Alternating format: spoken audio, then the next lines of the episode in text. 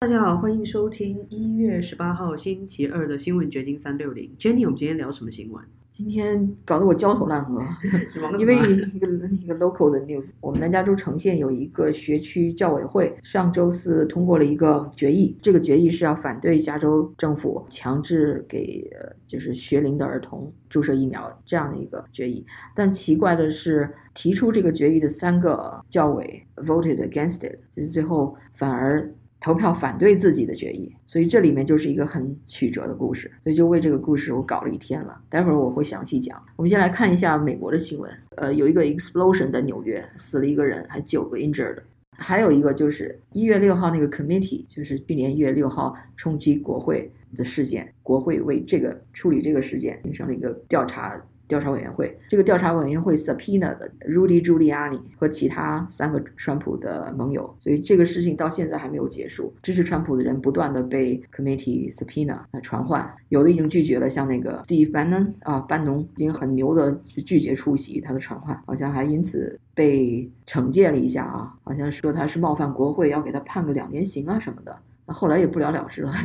Anyway，这是一个消息，还有一个就是。现在那个佛罗里达的州长 Ron DeSantis 很火，有人称他是 America's Governor，美国州长啊，因为在他的领导下，佛罗里达州你进去就好像没有发生疫情一样，没有人强迫你戴口罩，很多人都不戴口罩，更没有人强迫你注射疫苗。所以那个前一阵子那个 AOC，就是那个国会里边那个极左的小小分队。很年轻的纽约州的女议员 AOC 还跑去佛罗里达去度假，跟她的男朋友没戴口罩，在那儿闲聊，被人家给偷拍下来了。所以这就是非常的 ironic 的地方。这些极左派的议员，一方面总是在 push 那些啊封城啊，要这个 mandate 那个 mandate，强迫人都得注射疫苗啊，这些所有的这些禁令吧，以疫情为借口。但实际上他们自己很 enjoy 这种没有。像在佛罗里达这样的没有各种禁令的这么一个环境，就是某种双标呗。这些议员他可能会鼓励所有的民众都戴口罩，但是他们自己要度假的时候也会选择就是去佛罗里达。就像我们的州长，他可能会叫大家不要去餐厅，但是他也被人家发现他在餐厅里面享受家庭聚会，是一样的问题。所以我们下面就想讲一讲加州州长这个纽森，在去年十月一号的时候。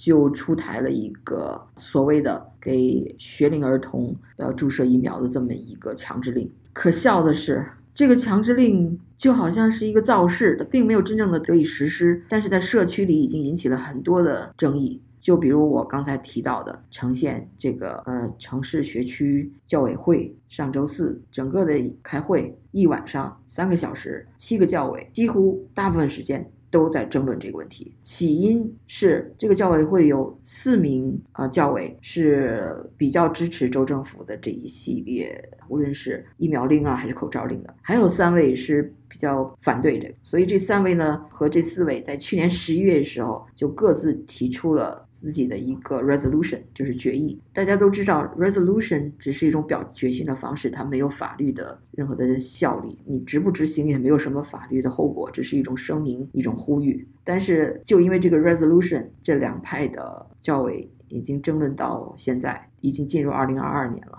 然后上周四呢，那三个反对州政府强制疫疫苗令的呃教委又提出了他们版本的这个决议，然后这个决议呢。当天就得到了讨论，然后最后讨论的时候，那四个议员就提出了他们的修改意见，就把这个决议几乎上大部分都给删掉了，只保留了反对州政府强制给学生呃注射疫苗的这一部分，但是其他的那些关于口罩啊、关于检测呀，还有关于一些法律的依据啊，就是说。美国的各种各样各级的法律，到底是谁有管辖权对学区的孩子？是州政府有管辖权，还是 CDC 有管辖权，还是我们学生的家长有权利决定到底给不给孩子注射疫苗？所以这些法律依据，它都列在了那个他们起草的这个 resolution 里面。结果这些法律依据也都被删掉了，核心的部分被删掉了，所以这三个议员就决定 vote against it。虽然是。自己提出的原先的版本，但是这个版本被删的这个面目皆非，所以他们最后还是把它给就是反对了。但是没有办法，因为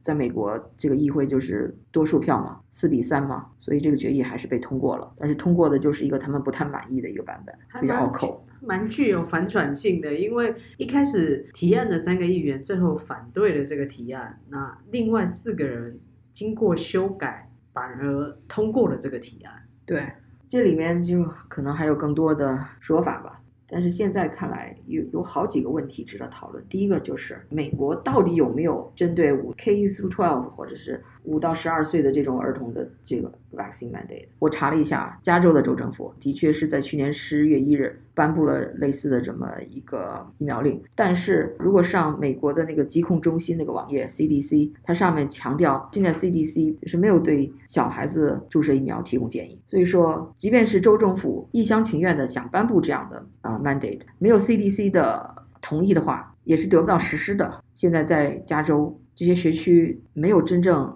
mandate vaccine，他们都是让小孩子戴口罩，基本上加州人都得戴口罩出门。但是说你一定要注射疫苗才能这个那个的，至少在学区里面还没有实施这样的措施。但是山雨欲来风满楼，就是州政府一直在造势，我们要出台这样的措施，就搞得家长非常的紧张啊。我看上教委会去陈情的一些家长就说，我孩子有那种 seizure 的 problem，就是有那种癫痫癫痫的问题，所以我我就是护士，我不想让我的孩子注射疫苗，他就反对这种 mandate。那有的家长就说，这个本来就是应该家长做决定的，州政府怎么有权来决定我孩子的命运啊？我就很好奇，这个可不可以申请医疗豁免？这种强制性的所有人打疫苗，还是有很多人是体质上不适合打的。我不敢打，你打了，如果我癫痫，然后不小心没有照顾好 人就过去了，怎么办？所以这个应该还是要 case by case。就是因为有的家长他本身就是护士嘛，他说这个疫苗没有经过 proper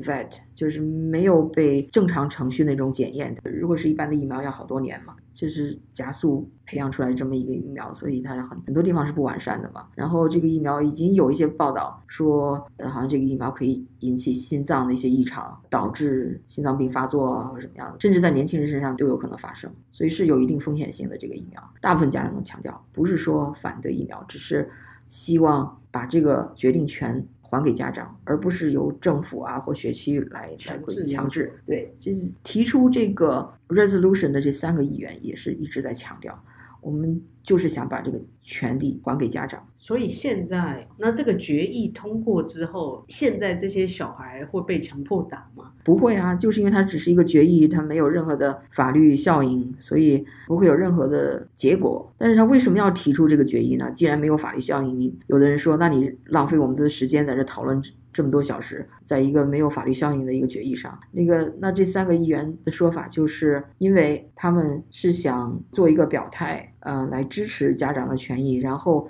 同时给家长一个 education 吧，就是告诉他，你可以引用这个决议里面所隶属的这些法律依据，向州政府。去陈情，向州政府去上诉，呼吁他们不要出台对小孩子的那个疫苗令。这个是他们决议的宗旨，主要的目的，并不是说要要出台一个什么措施，而是提供一个蓝图，让家长可以依照这个蓝图去申诉。结果呢，反对这个决议的那四位议员把这个蓝图的大部分给删掉了，法律依据给删掉了。所以这就达不到他的目的了嘛，所以他就 vote against it。这就是为什么美国的社区新闻这么难 cover，因为这是我们中国人所不了解的这种政治环境吧。因为在中国，我至少从小到大从来没有参加过任何的什么议会啊和投票啊，都都好像毫无关系。但是在美国，这就是一个日常的生活，无论是市议会还是学区教委，它都是以一种 council 的形式。这个 council 要么是五个 member，要么是七个 member 或者是九个 member，总之它是可以最后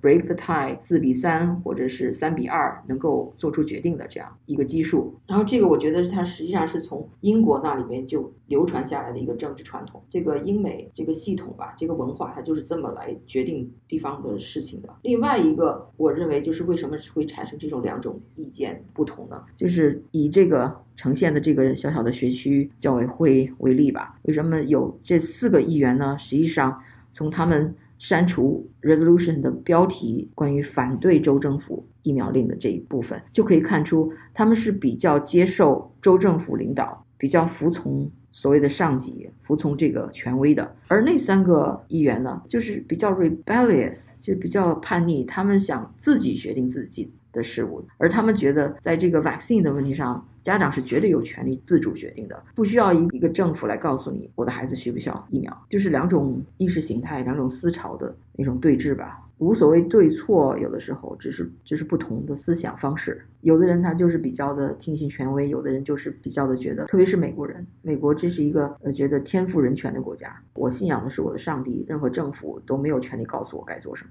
应该说，他相信命运是掌握在自己手上吧？有一点这个意思。我要自己去判断我自己的未来，我要自己掌控，是生是死我自己来做决定，有点这个意思。有点这个味道，这是我的观察，不一定准确。但是呢，我觉得在这个疫苗的问题上，因为它牵扯到生命的问题嘛，就显得特别突出。就这种两种思维方式的对立啊，这个你说它对立也好，你说它的争议也好，就特别突出。其他的问题还不那么明显。这的确是一个现在不只是美国或者全球都遇到的问题，就是政府到底能不能或者应不应该强制所有的人打疫苗？对啊，就包括这个。这三个反对疫苗令的教委，其中一个教委说：“我也打了疫苗，我并不是反对疫苗，我只是反对强制疫苗令。”这是他们这些人士基本上都是比较统一的说法，不是反对这个疫苗，而是反对强制每个人都打疫苗，因为每个人应该有权利做出他们自己的那个决定嘛。这样说法也比较的能说通。但是另一方面，也有支持强制疫苗令的家长上台发言，他们基本上的意思就是说：你现在对抗这个疫情的唯一的措施是什么？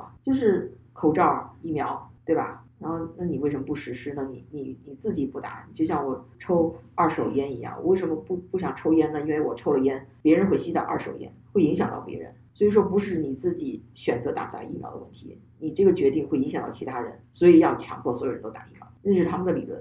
你觉得好像也有道理哦。就我个人的想法是，如果你打了疫苗，你是安全的，我没有打，是我自己暴露在风险上。因为疫苗有用嘛，所以你打了，那我我没有打，是我自己要承担风险。你不需要为我的风险而买单啊，因为你已经打了疫苗是有用的，那我不会传染给你，因为疫苗有用，理论上是这样吧。对，这又是一个矛盾，因为这个疫苗到底有没有用，又是一个 debatable 的问题。因为现在已经有数据出来了，打了疫苗照样染染疫了嘛，所以这个疫苗并没有防止这个疾病这个传播，它只是据说是可以把你的减轻重症的这种案例可以变成轻症患者，不威胁你的生命。对，所以如果如果这个疫苗没有呃制止传播的作用。那就是说，这的确是我个人的选择，不会影响到其他人，因为我无论是打还是不打，这个病毒都会传播，都有可能传播到你身上，对吧？而且还有很多是已经染过 COVID 的人，然后他们不想要打疫苗，因为会妨碍他本身的抗体。那像这种又该怎么算？就是我觉得这个强制本身，只要强制，凡是太绝对了就不对。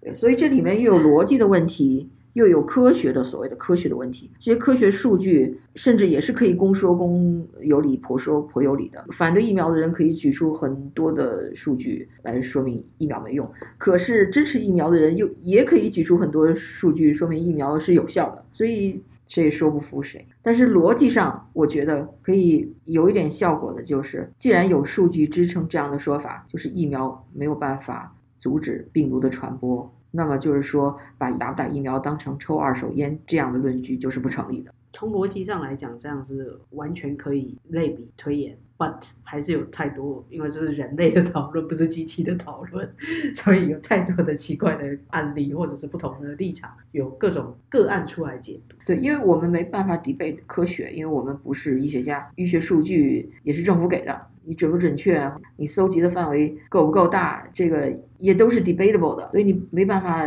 去深入到那个方面，科学那方面。那我们只能从逻辑这方面来解读了，是吧？反正这真的是一个大灾问，或许大家可以再思考看看，每一个人有自己的想法。我们今天就聊到这，OK，拜拜，拜拜。